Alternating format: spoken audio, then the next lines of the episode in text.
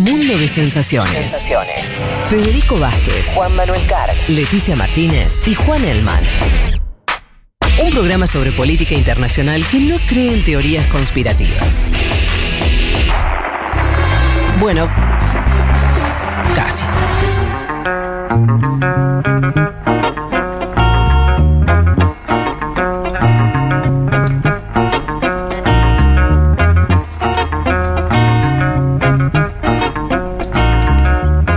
Si les parece, nos metemos eh, entonces en la cuestión Mm. chilena, que hoy él maneja el más volcado temas europeos. Europeo y estadounidense. estadounidense. Es un cerebro del primer mundo, Claro. desciende al tercero. No, pero ya hace Para- tiempo, ¿eh? ya hace tiempo que me vengo volcando hacia.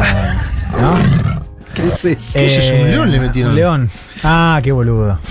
es un boludo. Eh, Ah, ¿Es un no, chiste no, entre ustedes sí, es muy interno este chiste. eh, El león parece que estuvo la semana pasada acá me comentaron. en Bueno, eh, arranquemos por. No, dale. Arranquemos por la convención constituyente, digo, que es un gran desafío. Recordemos, faltan. A ver, Chile se encuentra redactando una nueva constitución.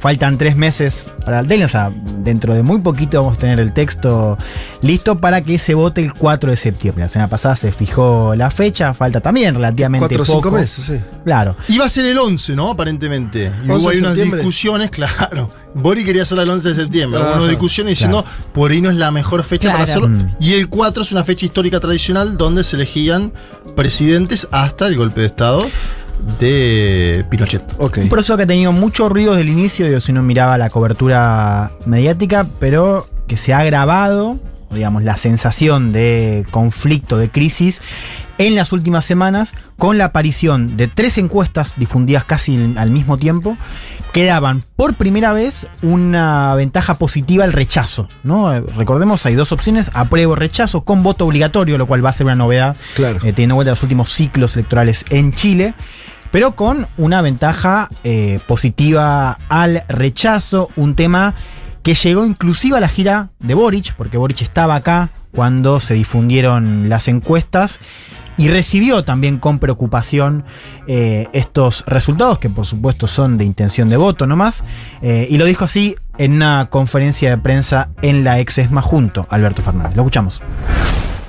Eh, por supuesto que son preocupantes y son un llamado de atención para todos quienes confiamos en este proceso, para todos quienes creemos que este proceso es necesario. Yo he escuchado a gente que he conversado con gente que votó a prueba y que hoy día tiene dudas. Esas dudas no pueden ser sencillamente ignoradas. La discusión no es solamente comunicacional, no se le puede echar solamente la culpa a lo externo, también hay responsabilidades de quienes creemos en el proceso. Y ahí mi llamado es a buscar la mayor transversalidad y amplitud posible para construir una constitución que sea un punto de encuentro y que el plebiscito de salida sea un punto de encuentro entre los chilenos y chilenas. Ahora, Juan, el tema es que, la, que está. Porque vos escuchás a Bori que parecería decir, aunque no lo diga del todo, que es como que el texto constitu- constitucional está muy corrido a la izquierda y deja algunos sectores afuera o algo así. Ahora, ¿es eso o es que la gente no sabe ni qué es la nueva constitución? Bueno, hay de todo. A ver, se sabe todo- para dónde va la cosa. Hay un problema, y esto te lo dicen desde ya, digo, los convencionales y gente parte de- del gobierno y demás, gente que está apostando al proceso, que es, es muy difícil seguirlo, inclusive para alguien que sigue política en Chile. Claro. ¿Por qué? Porque tenés primero cuestiones técnicas de lo que se está discutiendo en las comisiones, que son 6, 7 comisiones, ¿no? Después lo que va al pleno, entonces muchas veces se confunde lo que se aprueba en la comisión particular Claro. a lo que se aprueba en el pleno, digamos, que cuando se aprueba en el pleno ya forma parte del boceto. Claro. Digamos. Entonces, es difícil también seguir porque cada comisión tiene sus propias dinámicas, sus propias votaciones. De hecho, una cosa importante que está pasando que es que todavía no se votó, se está votando, se está empezando a discutir y votar en comisión lo que son derechos fundamentales, que es el gran tema, si querés, de interés eh, para la sociedad digamos, más, más amplia. eh, y hace muy difícil seguir, digamos. Ahora, a eso se le suma también un intento de desprestigio que ha estado desde el comienzo de la convención. Que, ¿Qué pasa, por ejemplo? Se aprueba algo en comisión, o ni siquiera en el debate de la comisión, un convencional, si, si querés, más a la izquierda, digo, más Sí. radical, dice algo, por ejemplo, propone eh, expropiar los medios de producción. Sí. Y sale una nota en la tercera diciendo Claro. la convención propone. Claro, ¿no? Entonces, claro. eso tiene que ver con cierta complejidad del proceso, pero también un intento permanente de desprestigio. Ahora, hay también algo muy importante, que es lo que está diciendo Boric, porque fíjate que Boric ahí dice, no es solamente un problema externo, no es solamente un problema de comunicación, es también una cuestión de transversalidad, ¿no? Cuando Boric pide transversalidad, lo que dice es incluyamos a la derecha en esos famosos dos tercios, digamos. Son las bases que está, la base que está impulsando eh, la mayoría de artículos, que va cambiando, digamos, no todos los artículos tienen la misma base de votación, pero uno, a trazo grueso, podría decir que esos dos tercios son una parte importante de la centro izquierda, la parte sí es más a la izquierda de la, de la exconcertación, el Frente Amplio, eh, el resto de, de, convencionales de izquierda, si que es de apruebo dignidad para sumar al Partido Comunista, y movimientos sociales, digamos, que también tienen más que ver con el lado hacia la izquierda. ¿no? Eh, Boris dice hay que incluir a la derecha. Son palabras que no cayeron bien, eh, ni siquiera en la bancada del Frente Amplio. Lo acusaron de condescendiente, digamos, esto de que está eh, respondiendo demasiado quizás a, a esa caricatura que hace la derecha en medios. Pero ¿Qué parlamentario del, de- se, se sabe?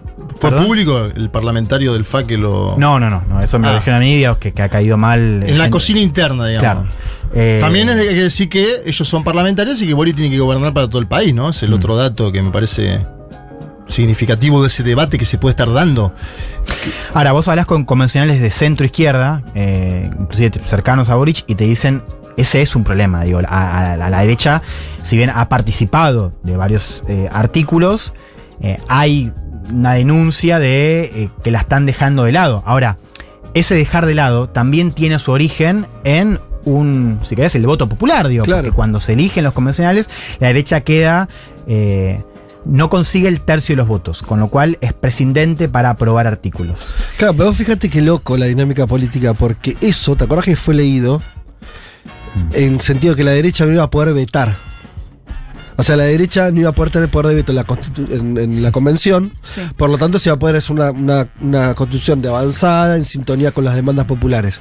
Más hacia eso, y lo que parece ser algo como que te están corriendo con un cuatro de copa, te dice, ah, pero mirá que ya las encuestas están parejas en el momento donde están discutiendo el Sí. texto. y entonces, vol- o sea, tomándolo de Boric, exagerándolo por ahí tal vez un poco, es volvés a, instalar a la derecha así, como diciendo, no, mejor que tenga eh, poder de veto al Sí. final. Claro, bueno, esa palabra es muy interesante, porque ahora lo que están denunciando Beto son los de la derecha. Hablé con un constituyente, eh, Hernán Larraimate, de Bópoli, que es parte de la coalición de Chile Vamos, que es la coalición De ¿no? que encabezaba Piñera. Claro, eh, Larraimate que está por, está por eh, ser vicepresidente de toda la, la bancada, y me contaba un poco cómo veía él eh, el proceso, haciendo alusión justamente a la palabra veto. Lo escuchamos. Eh, por supuesto que son preocupantes y son un llamado de atención para Estamos avanzando a un texto en términos generales muy maximalista, muy refundacional, dominado por distintas izquierdas, donde existe una expulsión a la centro derecha, ¿cierto? un veto. Todas nuestras normas son rechazadas eh, y en el Pleno nos vemos obligados exclusivamente a tener que aprobar o rechazar normas que provienen desde las distintas comisiones eh, propuestas por las izquierdas. Y esto es obviamente un problema, por un lado, político, al excluir a una parte de la sociedad chilena, creo yo, generas un plebiscito muy, muy divisorio. Y en segundo lugar, porque las normas que están aprobando, si uno las ve de manera integral, eh, no están construyendo un texto coherente, Un matiz, digo, no un matiz, pero digo, para, para entender esto que decía, él decía la diferencia de, claro, en el pleno nosotros aprobamos, pero no nos tienen en cuenta nuestras propuestas. ¿Por qué dice esto? Porque claro, si vos mirás los artículos aprobados en el pleno, los artículos ya son parte, si querés, del, del boceto de la Constitución, digo boceto porque después hay una comisión dedicada a la armonización, Ajá. que se dedica, digamos, a, A a crear un, juntar claro, todo. un texto más coherente. Sí. Pasemos rápidamente, digo, artículos que han sido ya difundidos, Estado plurinacional, el derecho eh, a la naturaleza, esto de reconocer los sistemas jurídicos indígenas, ¿no? Digo, cosas que han también Sí. circulado mucho en medios. De cuestiones económicas, socioeconómicas no hay bueno, yo te decía, de ¿no? derechos fundamentales se empieza a discutir ahora, digamos, lo que es más el Claro. modelo. Sí. Claro, vos tenés ahora, se está discutiendo mucho sistema político, que ahora vamos a comentar algo, eh, pero derechos fundamentales empieza ahora, aparte quizás, si querés, más sustancial. ¿No están discutiendo eso? Toda esta discusión tiene que ver con eso que van a empezar a redactar. ¿o ¿No, no te parece que puede estar ligado el ruido que hay en relación a esta, a esta instancia? Sí, a ver, ruido hubo siempre. Sí. eh, yo creo, a ver, hay también algo. Yo tengo do- dos apuntes. ¿no? El primero, hay algo efectivamente que te dicen gente de centro izquierda, que es que la derecha, para. O sea, el esa idea de veto, te dicen, y es un poco así en algunos movimientos sociales, que no quieren saber nada con la derecha. Sí. Entonces pasa eso. Ahora, eso es lo primero. Lo segundo, y ahí ti- tiene que ver con lo que decís vos.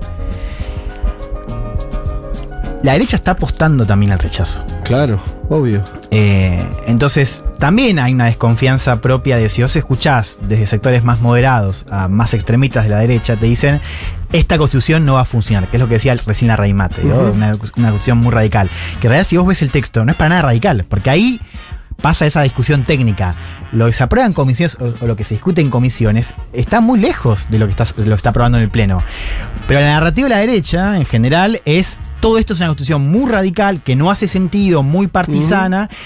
Y nosotros tenemos que ya estar pensando qué va a pasar cuando la este proceso fracase. Claro. Pero, digamos. Juan, vos decís que de lo que ya se aprobó, más en materia social, si se quiere, eh, no es bastante progresista o es más progresista, radical. es progresista, pero no, no, no es radical. De hecho, ha tenido votos lo- de la derecha también. En lo que decía, por ejemplo, la diputada Maite Orsini el domingo pasado, Sí. ¿no? Esto, bueno, quizás es demasiado a la izquierda y un poco planteaba esto de, de tener que acordar con, con la derecha. Y pensaba en Chile, que fue uno de los últimos países en aprobar la ley del divorcio, por ejemplo. Bueno, ni hablar Sí. el aborto en los tres causales que lo aprobó hace un par de años. Digo, me parece que más allá de que lo, lo económico, las AFP y todo eso va a ser el gran tema, Sí. para mí igual genera que gran parte de la sociedad conservadora se oponga, por ejemplo, al aborto. Digo, o sea, como que me cuesta creer, no Sí. creo que sea solo lo económico, sino que me parece que lo social también juega un rol fundamental en ese sector más Bueno, conservador. ahí por ejemplo tenés una El diferencia. Estado plurinacional también, El Estado plurinacional es- tra- hay, a los hay más de consenso. No, o sea, en el Estado plurinacional en general hay más consenso. De hecho, hubo votos de la derecha. En lo que sí hubo mucho más ruido fue el tema del reconocimiento de, de sistemas jurídicos. Digamos. Sí. Esta acusación como de que ah, el. Poder Judicial va a hacer cualquier cosa, digamos, ¿no? Efectivamente, sí, es una constitución, digo, si uno la compara con la constitución de Sí, los 80, claro. que recordemos fue redactada durante el- el- la dictadura de Pinochet, es desde ya, digo, mucho más progresista y eso genera. Por eso también lo que dice la derecha es, nosotros nos obligan a ya votar algo, ustedes ya acordaron. Nuestras propuestas no están, digamos. Pero- Por eso también, y lo otro que también Sí. dice la izquierda es, ustedes están jugando a que todo caiga, entonces, ¿para qué le vamos a incorporar? Hay bueno, por eso a ustedes. creo que, a ver, hay alguno acá que crea que si hay un poco más de moderación Hmm. Eh, en las propuestas o incluso en el texto constitucional, la derecha no va a jugar a, al- Sí. a votar el Sí, no. ahora, Ahora, si es así, entonces Sí, ¿cuál es la pero ganancia? también, y ahora quiero que escuchemos este audio, eh, hay una crítica hacia ciertos sectores de la convención de que están impulsando ciertas causas, ciertos discursos que tienen que ver con conectar con sus propios nichos Claro. antes que pensar en la cuestión estratégica de vender esto a la sociedad quizás un poco más amplia. Quiero que escuchemos eh, a Juan Pablo Luna. Juan Pablo es eh, profesor de ciencia política de la Universidad Católica de Chile. Es eh, un académico que ha tenido mucho renombre en los últimos años porque ha sido uno de los pocos que ha que casi que predijo el estallido, si es el aletarzo que el sistema político estaba fallando y que Mm. Chile se estaba pareciendo cada vez más a Perú. Eh, escuchemos lo que decía Luna acerca de la convención. de una manera como bien poco estratégica, sobre todo los movimientos sociales y los independientes, en lugar de usar el apoyo de la derecha como una forma de mostrar que acá son que estos son reformas más bien transversales, lo que hacen es tratar de aislar a la derecha, hacer como mucha retórica en contra de, de- la derecha, y eso obviamente hace ver a la constitución, a, la constitución, el proceso, como algo mucho más partidario de lo que en realidad puede ser en términos de si vos ves las votaciones. ¿no? Entonces, yo el error fundamental que veo de la convención hoy es no solo un tema comunicacional, sino un tema más bien estratégico, ¿sí? de insistir en ciertas cuestiones como muy identitarias que están lejos de lo que la gente espera y quiere de la, de- la convención, que le hablan a las minorías que trajeron a esos grupos ahí y que de alguna manera le generan un piso de credibilidad a la campaña de la derecha en contra de la convención. Detalle, Juan Pablo es uruguayo, por eso, por eso Sí. habla así. Eh, él está coordinando unos paneles de opinión, se publican las- los, los resultados mañana. Él me decía justamente que él veía que mucha gente que votó a prueba y que a priori debería estar Ajá. a favor de la prueba ahora, empieza a mostrar preocupaciones. Claro. Y esas preocupaciones están sobre todo en sectores populares, digo, que, Claro. que se ven con esta idea de que la convención está lejos de los problemas más cercanos. Bueno, insistí en una cosa. Sí. No me resulta raro que si la discusión es solamente si el Estado es plurinacional o bla, bla, bla, eh, no, no le resto importancia, pero es una discusión de- o de movimientos sociales, académico, de Sí. nicho. Eh, no me imagino al, al- al- al obrero del Gran Santiago. Ahora, Sí, que, quiere pensar en que va a cobrar una mejor Claro, si jubilación. disputas o las su AFP. hijo va a poder estudiar sin exacto. pagar. el- si la cuestión estuviera la educación pública, las AFP, me parece la discusión por ahí, Mm. o sea, el, el clivaje de clase empieza a funcionar de otra manera. Claro. Sí, total. Por Pero eso bueno, la- por ¿cuándo eso viene crítica- eso? Bueno, viene que también la crítica al diseño, que es Claro, ahora se claro, empieza a ver eso. claro, ¿no? claro. Lo cual también, como decís vos, eh, no es casual que ahora también se empiece a, a polarizar más, digamos. ¿no? sí, porque está por Eh, venir eso. Claro, ¿no? Lo que- exactamente. ¿no? y el Eh, problema originario que es la no participación en la elección de la derecha cuando se eligen los congresales o una participación menor, porque ahí fue la lista del pueblo la que ganó, digamos, una buena parte, los independientes, gente que está a la izquierda de Gabriel Boric. Y yo por eso digo, Sí. para esa gente no hay ningún costo presentar eh, lo máximo que se pueda en términos programáticos. Claro, es lo que decía Juan Pablo, él, lo que decía le Juan hablan Pablo. a su nicho. Todo Ahora, eso está bien, Gabriel. Boric como presidente tiene Mm. que impulsar algo que lo vote entre el 50 y el 60% de la población para tener tranquilidad. Vamos, vamos hacia ahí, digamos. Recordemos, esto para el gobierno es muy importante, digo, pues es un gobierno que está atado en su Totalmente. primer tiempo a lo que pase en el proceso. No lo dijo la diputada acá. Efectivamente, ¿no? Vamos a meternos un poco, un gobierno que cumple mañana un mes, digamos, que en general es muy poco para hacer un balance. Pero este gobierno no es, digamos, y, y Chile en este momento eh, no es, eh, es un momento excepcional, para decirlo, ¿no? Por esto estamos en, la- en el proceso y también por las propias características del gobierno de Boric, que ya desde el comienzo había dicho que tiene un camino sinuoso por delante, ¿no? Y él dijo esa frase, vamos lentos porque vamos lejos, ¿no? Sí, eso tiene que ver también con algo que vamos a ver, digamos, acerca de las limitaciones. me preocupa ¿no? esa frase. Para Galeano me suena buenísimo. Para Galeano me encanta. Ahora, sí. para un gobierno. Todo lo contrario. Sí, un gobierno que se lo ha criticado en general, digo, por estar, digo, si no miraba a los medios en general este primer mes, más allá del sesgo que pueden tener, digo, los principales diarios y canales, al gobierno se notaba corriendo detrás de la agenda. ¿no? O sea, y sin ningún gran logro para, para anunciar, digamos, en, estos, en este primer mes. Eh, en el gobierno hablan de que, dicen que al- el 20 de abril va a terminar el periodo de instalación, que de abril a julio van a venir los cambios más fuertes y que en julio la idea es que haya como una especie de balance de mitad de año Claro. que coincida también con el inicio de la La campaña, campaña. del Claro, plebiscito. claro. Claro, pero En fíjate los que... papeles se Llegar ve bien, pero- en la campaña. eh, ¿Qué- qué- qué- que nos fijemos en qué. No, no, digo, fíjate que también como esto de... eh, ellos avisan, ¿no? Que el periodo de instalación termina la semana que viene. Claro, ya Digamos, está. eh, un poco nos decía también Maite, ¿no? Como, Sí, bueno, sí. eh, no hicimos nada. Digo, Sí. también díselo como no una manera de decir como de crítica, sino como de, bueno, No. ¿qué se puede hacer en tres semanas? Bueno, claro, una Camila Vallejo que también dijo eso. Bueno, no Sí. podemos cambiar problemas de años, de, Sí. de décadas en tres semanas. Con problemas también de, y esto también es una constante regional, problemas de declaraciones públicas, errores no forzados, sintetizados sobre todo en la figura de Isquia Siches, que es la segunda persona más importante del gobierno, ministra de Interior, la primera mujer en ocupar el cargo eh, en la historia de Chile. Declaraciones que han generado ruido acá también, por ejemplo, lo que dijo de Gualmapu, ¿no? La alusión a la nación mapuche, eh, que generó también mucha crítica en la derecha. Fue todavía peor, digamos, el, el resultado, la recepción, cuando Siches el jueves eh, denunció de manera errónea que el gobierno de Piñera eh, había expulsado migrantes con, con aviones propios y después los había devuelto. Y era falso. Eso era falso. Sí. De hecho, también ahí hablan de temas de inteligencia dentro. Digo que, ¿por qué? O sea, ¿quién le pasó esa Le información a tiraron un carpetazo falso. Sí.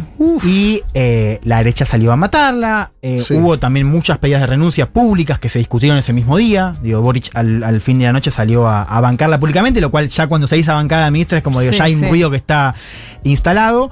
Eh, críticas que también vinieron desde la izquierda. Siches, eh, recordemos, Interior está a cargo de seguridad, y de, de lo que sería para nosotros el Ministerio, de Inter- Ministerio Interior, pero también seguridad, digamos, que es un gran tema, por supuesto, en Chile, entre otras cosas por la gestión de carabineros. Mm. Siches en, en las vísperas del Día del Combatiente, del Día del Joven Combatiente, que es un, un día que se conmemora el asesinato de tres militantes de izquierda por la dictadura, eh, que es un día además donde en general se suele movilizar, sobre todo la parte de las poblaciones de Santiago, o sea, las periferias de, la ciudad, digo, no en el centro.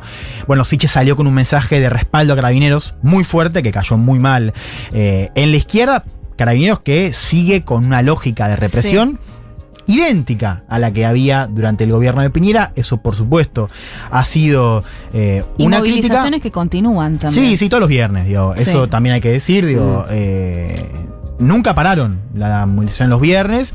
Y de hecho, en las primeras semanas, yo, yo estuve en una de esas. en- Sí. eh, y era muy poca gente. eh, veas, eh, 50, 100 personas. Eh, la primera semana hubo 500. digamos, para, para- para pensar también eh, que se sumó más gente a la movilización y la represión siguió del mismo modo, digamos. Eh, hay una tensión muy fuerte ahí, hay, hay dos planos. Uno es seguridad pública. ¿Se acuerdan? Mike Orsini nos decía la semana pasada eh, de esta idea de refundar carabineros. Mm. Bueno, la izquierda dice, eh, nosotros hablamos de refundar carabineros y lo estamos bancando ahora. ¿Qué pasa? Como que, ¿qué pasó con esa, con esa promesa que se hicieron las bases de refundar carabineros? Muy cuestionada por escándalos de corrupción desde hace varios años y por supuesto por el accionar eh, totalmente desbocado en el estallido 2019. digamos. Ahí me parece que hay un tema eh, muy Sí, claro de, de... de largo plazo, ¿no? Cómo transformar Sí. a las fuerzas de seguridad. Digo, Evo Morales hizo juramentar a, a los, eh, al ejército, que tenía que decir patria, socialismo, muerte, y fue el mismo ejército que le hizo un golpe de Estado en el 2019. Digo, ¿cómo, ¿cómo cambias la cabeza de gente que desde el, desde el vamos está contra vos?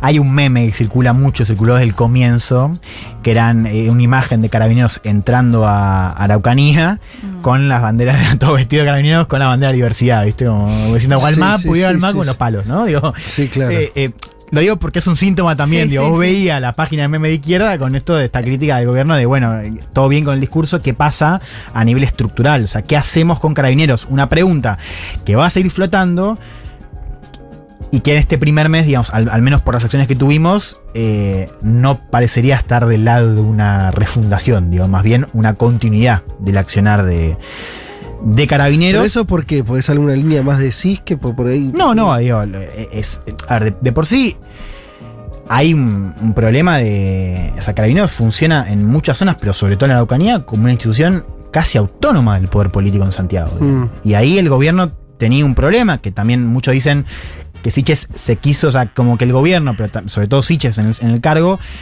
se quiso no congraciar, pero sí, eh, si querés disipar esta tensión que había, porque el gobierno había sido muy crítico de la institución, y para quizás mermar esa desconfianza, bueno, quizás se pasaron de, se pasaron de, de apoyo. Eso Mm. te dicen, eh, que creo que tiene cierta eh, sensatez, ¿no? Protesta de los viernes que siguen, y este es un tema central para lo que son las bases del estallido. eh, la demanda central son los presos de la revuelta, eh, los, detenidos en el, así se los llama, ¿no? Los detenidos en el marco eh, de la, protesta, muchos detenidos con la ley de seguridad del Estado, que es una ley muy aplicada durante la dictadura de Pinochet, que básicamente permite prisiones preventivas y agilizar penas en el marco de desórdenes públicos, estoy haciendo comillas, digo porque así lo dice la ley. El gobierno anunció el retiro de las querellas en la primera semana, Mm. pero claro, vos ves los delitos y la mayoría está imputado por delitos comunes también, con lo cual el, el efecto es más simbólico que práctico. No hace falta que el Estado acuse, sino que es. Claro. El proceso digo, sigue no, igual. sigue igual, digo, no, no tiene mucho impacto práctico. Y acá empezamos a ver los límites. El gobierno mandó una ley de amnistía Ajá. que el Congreso detiene. Y que es muy difícil que pase el Congreso. Entonces también uno empieza a ver esta, esta tensión que tiene una, un origen, si querés, eh, estructural, eh, o más que estructural, digo, muy marcado por la debilidad en el Congreso y por... eh, porque hablamos de una generación que tiene poca experiencia en el Estado, eh, que ha generado un gobierno con dos coaliciones. Digo. Para entrar en el debate regional hay que tener que hay dos coaliciones. La primera coalición es que la coalición preelectoral de Apruebo Dignidad, que sobre todo Frente Amplio y Partido Comunista, que ahí siempre tuviste roces, pero digamos, es una, una coalición, así que esa es la coalición original. Y después una segunda coalición postelectoral, que es Apruebo Dignidad con el sector de izquierda de la ex concertación, sobre todo el Partido Socialista. Entonces, cuando Boric anuncia su gabinete, que fue bien recibido en general en todo el establishment, diría también en toda la región, ¿no? Por esta cantidad de mujeres y una Sí. diversidad interesante. El PC, que igual tuvo ministerios, entre ellos la vocería por parte de Camila Vallejos, dijo. em, hay demasiado, demasiada concertación. digamos, Claro. demasiada Hay mucho caviar, diría. Mucho Vladimir. caviar. Sobre Sí. todo Mario Marcel, el ministro De Hacienda, que fue presidente del Banco Central durante el gobierno de Piñera. Esa tensión económica está cristalizada en el debate que hoy tiene Chile respecto a lo que es el quinto retiro de, lo- de los, de las pensiones, de las AFP, Estos administradores que, que, mm, gobiernan con discreción eh, los, las pensiones de los chilenos, ¿no? Una discusión que el gobierno dice, nosotros ya estamos en contra, Sí. pero ellos apoyaban los primeros cuatro retiros. Y ahora los están rechazando. El PC y algunos sectores de izquierda, el propio Frente Amplio, dicen, no, ¿cómo? Tenemos que eh, apoyar el quinto retiro. Eso abrió una grita entre el Ejecutivo que dice nosotros lo rechazamos. Y el Frente Parlamentario, también de su partido, que dicen, bueno, no le demos por muerto, sigamos discutiéndolo. Quizás también como respuesta a eso, estamos viendo en estos días la primera gran respuesta económica del gobierno de Boric, que fue el anuncio de un paquete de medidas que anuncia la extensión del IFE, congela tarifas, ¿no? Y anuncia bonos, un paquete de casi 4 mil millones de dólares. Ah, bueno, el- Ahora, con una direccionalidad. Fíjate, claro. Qué interesante esto en términos latinoamericanos, ¿no? Bueno, es que ahí está la gran diferencia. El paquete, Sí. por ejemplo, de, de salida económica de Chile, Sí. también por la. por la. por los fondos del Estado. Eh, Fue mucho mayor al de. O sea, si Boris quiere meter una inyección económica, tiene mucho más recursos para hacerlo que otros estados latinoamericanos. Sí. Entonces, Sí. fíjate que, que Boris hizo, no, no. Eh, retiro de. Quinto retiro no, te mete un paquete. Ahora, ese paquete es un paquete muy robusto. Sí, sí. ¿Y qué, qué- qué decís con eso? No, digo que para comparar a nivel latinoamericano, Chile tiene una ventaja, digo, tiene mucho más recursos. Entonces, cuando el gobierno quiere meter guita, Puede hacerlo. puede hacerlo. Pero Perú va contra los monopolios, Chile con la IFE. Interesante esto para pensar, ¿no? Sí. De hecho, acá. en plena pandemia, cuando se veía que todo caía, con el IFE más los retiros de las AFP, era tremendo los chilenos y chilenas comprándose Sí. cosas en plena pandemia cuando Sí, todos sí, estábamos claro. hablando de, bueno, no, está- no laburás, no tenés sí, guita. ahí tenés una diferencia interesante, porque hay una parte que, es, que, que usó el IFE y las, el retiro para desendeudarse. Y otra parte, que si es más de clase media, más acomodada, que cambió el auto, la Con casa. muebles, ¿no? sí. Ahí se juega un poco también la, la desigualdad. Cierro con esto, un gobierno que, decíamos, tiene una luna de miel que está en su ocaso, para decirlo quizás de manera más, más positiva, eh, y un proceso constituyente que entra en una etapa clave a tres meses del fin eh, del deadline para terminar el texto y con encuestas que empiezan a marcar bueno, cierta distancia por parte de la ciudadanía. Sí. Última pregunta. No sé, por ahí no, no, no sé si se puede responder fácilmente. ¿Boric puede influir sobre esta última discusión acerca del texto constitucional?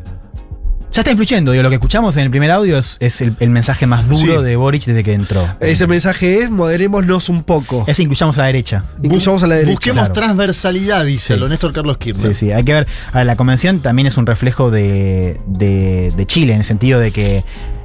digo, de- de- del estallido, en el sentido de que no hay ningún grupo que diga, diga, bueno, vamos por acá. Nadie puede levantar la cabeza y decir, bueno, listo, hacemos esto. No.